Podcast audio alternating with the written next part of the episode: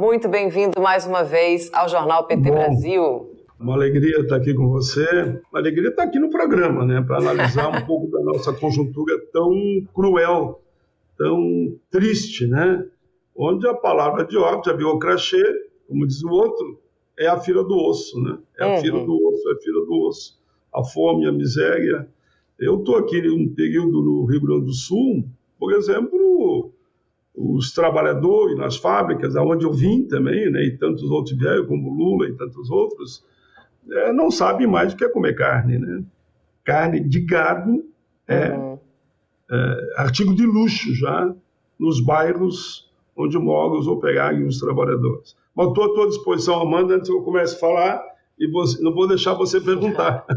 Imagina, a gente está aqui também para apontar soluções, né, senador? A moradia, por exemplo, né, moradia digna é um direito assegurado é, pela Constituição Federal. No entanto, o Brasil tem visto crescer aí a população de rua e famílias inteiras vivendo em áreas de risco, né? Porque não tem como pagar um outro lugar para viver, acabam arriscando a própria vida. Eu queria que o senhor comentasse a mudança de tratamento aí que os governos do PT trouxeram para essa questão da, da habitação, senador, com a criação do programa Minha Casa Minha Vida, para a gente trazer também essa questão do legado, né? Porque é muito importante que o PT ele teve é, uma abordagem diferente em diversas áreas e essa da, da, da habitação não foi diferente. Tem razão, Amanda. Eu estava aqui lembrando, enquanto me preparava para essa entrevista, que é muito importante devido à repercussão do teu programa, Programas que belíssimos que desapareceram, Luz para Todos, por exemplo, só como exemplo. Água para Todos, né? E Minha Casa Minha Vida, um programa belíssimo, belíssimo. O nosso governo deu especial atenção à questão habitacional. O programa Minha Casa Minha Vida teve um papel importantíssimo. Olha, entre 2009 e 2020, foram entregues mais de 5 milhões, mais de 5 milhões de casas. Infelizmente, o governo atual, a faixa chamada 1, aquela que fica na renda até 1.800, que são os que mais precisam, né? ele acabou.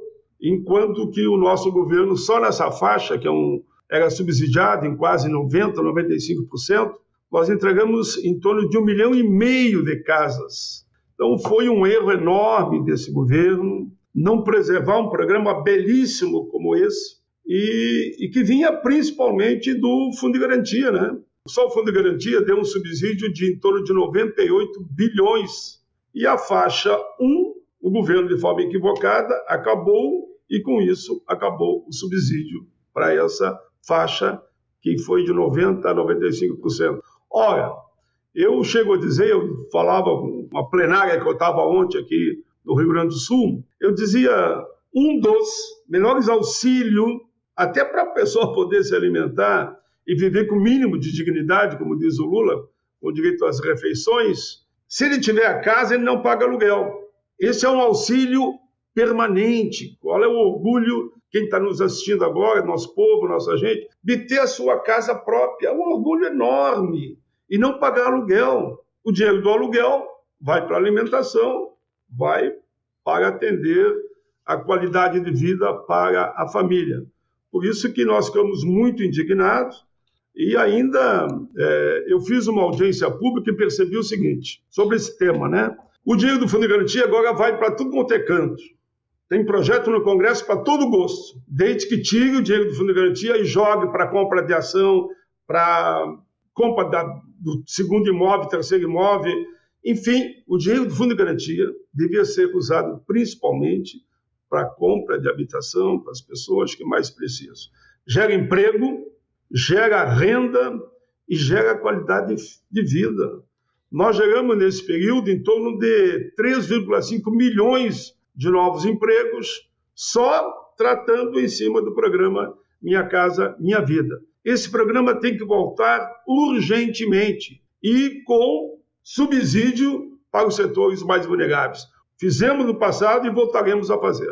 Pobres que estão correndo risco aí de parar na rua, né, senador? Porque perderam emprego, perderam renda, está numa situação muito complicada. Uma lei aprovada a partir do projeto da deputada federal Natália Bonavides suspendeu despejos e remoções no período da pandemia, né? Aí vem o, o governo Bolsonaro e diz que a pandemia não existe mais. Então o STF teve que prorrogar até outubro essa suspensão e um novo projeto de lei, dessa vez de sua autoria, pede que essa suspensão é, siga até o final final de março de 2023. Eu queria que o senhor falasse da motivação para a criação desse projeto, da urgência aí para resguardar essas famílias, porque segundo o levantamento da União Nacional dos Movimentos por Moradia, meio milhão de famílias, e a gente está falando de meio milhão de famílias, se a gente for fazer um cálculo aí por quatro, dois milhões de pessoas correm o risco de despejo e a grande maioria dessas pessoas aí, dessas famílias, vive até com um salário e meio por mês. Exatamente, os teus dados me ajudam muito já, né?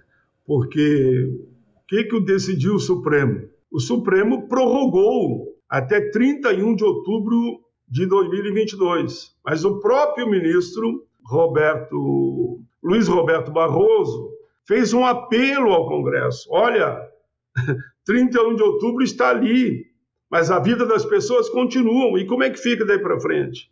E com os dados que você coloca, mais de 500 mil pessoas ameaçadas de despejo, tantos outros que não sabem para onde ir, que estão morando debaixo das pontes, e por isso o apelo foi para que o Congresso apresentasse um proposta, uma proposta que não permitisse o despejo. Foi por isso que eu apresentei o projeto de lei número 1718 de 2022, propondo a prorrogação até 31 de março de 2023 dos despejos e das desocupações. Eu acredito que no próximo governo, eu acredito que vai ser o governo Lula, né? Então, por que, que eu botei março de 2023?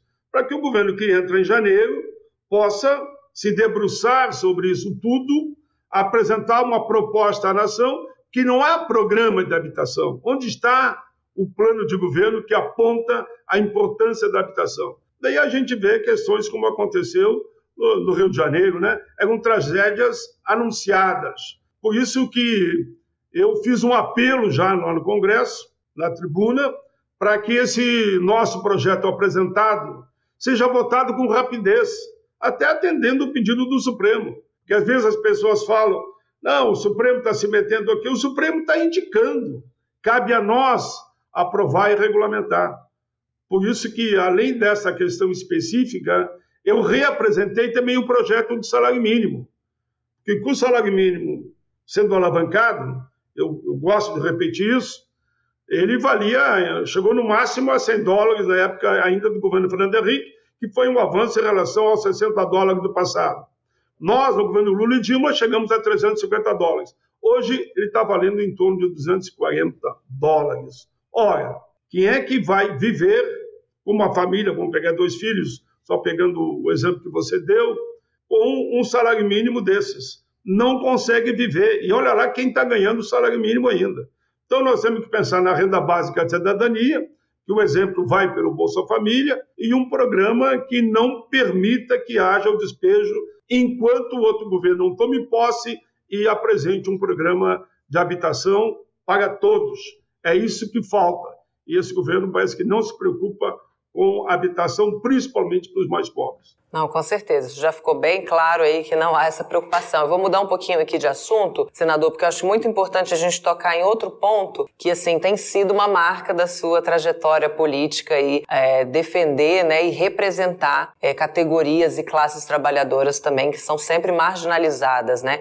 O Senado aprovou um projeto de lei do senhor que regulamenta a profissão de gari. É, eu queria que o senhor explicasse aí o que, que diz esse projeto e quais são os próximos passos para que, de fato, essa profissão profissão seja regulamentada e esses profissionais ganhem mais respeito devido aí ao, ao trabalho fundamental que exercem? Olha, esse projeto é um projeto que eu tratei com muito carinho. Veja que eu venho tratando ele desde 2015. Porque o Garis, o Gari e a Margarida, porque as mulheres são chamadas a Margarida, né? E ele o Gari. Esse é o nome que eles usam, né? eles eram tratados como invisíveis, embora todo mundo vê ele na porta da casa, vê ali no carnaval limpando as ruas, limpando as ruas da cidade, não só no carnaval, eu dei como exemplo da simbologia, eles não são invisíveis, mas são tratados como invisíveis. Veja que o salário deles fica em torno de R$ 1.200, fica em torno do salário mínimo. Aí, por isso tudo, e querendo valorizar a profissão desses verdadeiros heróis, porque eles são heróis, né? Eles combatem a pandemia, vimos no Covid-19, e foi onde mais morreu pessoas combinadas, se pegar por categoria, foi exatamente de garis e também margaridas, que é aquele que limpam as ruas, que colhem, recolhem né, o lixo. Ora, eu apresentei o um projeto, Lucas Barreto, quero dizer que foi o, o, o senador Lucas Barreto, foi o, o, relator, fizemos um trabalho conjunto e aprovamos, é, por unanimidade, o projeto lá na Comissão de Assuntos Sociais, agora vai para a Câmara. O que, que ele garante? Regulamenta a profissão, turno de seis horas, que tu não pode deixar uma pessoa que trabalha como um gari, né, um período de 8, 12 horas, como em muitos casos acontece. Turno de seis horas, 36 horas semanais, o piso passa para 1.850 e tem um outro dado ainda, né? não é só o 1.850. Ele será, ele será corrigido todo ano pelo IPCA-E. Além disso, ele terá direito ao adicional de insalubridade, que pode ser conforme o, o perito calcule, o laudo, né? de 10, de 20 ou 40 sobre o seu salário. O projeto é de uma grandeza enorme, porque quando a gente lembra do enfermeiro, lembramos muito bem, e trabalhamos em projeto nesse sentido, lembramos do médico, lembramos do motorista de ambulância, os motoristas de ambulância sabem que eu apresentei o projeto e aprovamos a lei também para eles, e tantos outros, mas não lembro daquele que fica na parte mais pesada, que merece ser considerado herói como os outros. Por isso, eu conversando com o relator, ele já está conversando na Câmara para que esse projeto seja votado com urgência.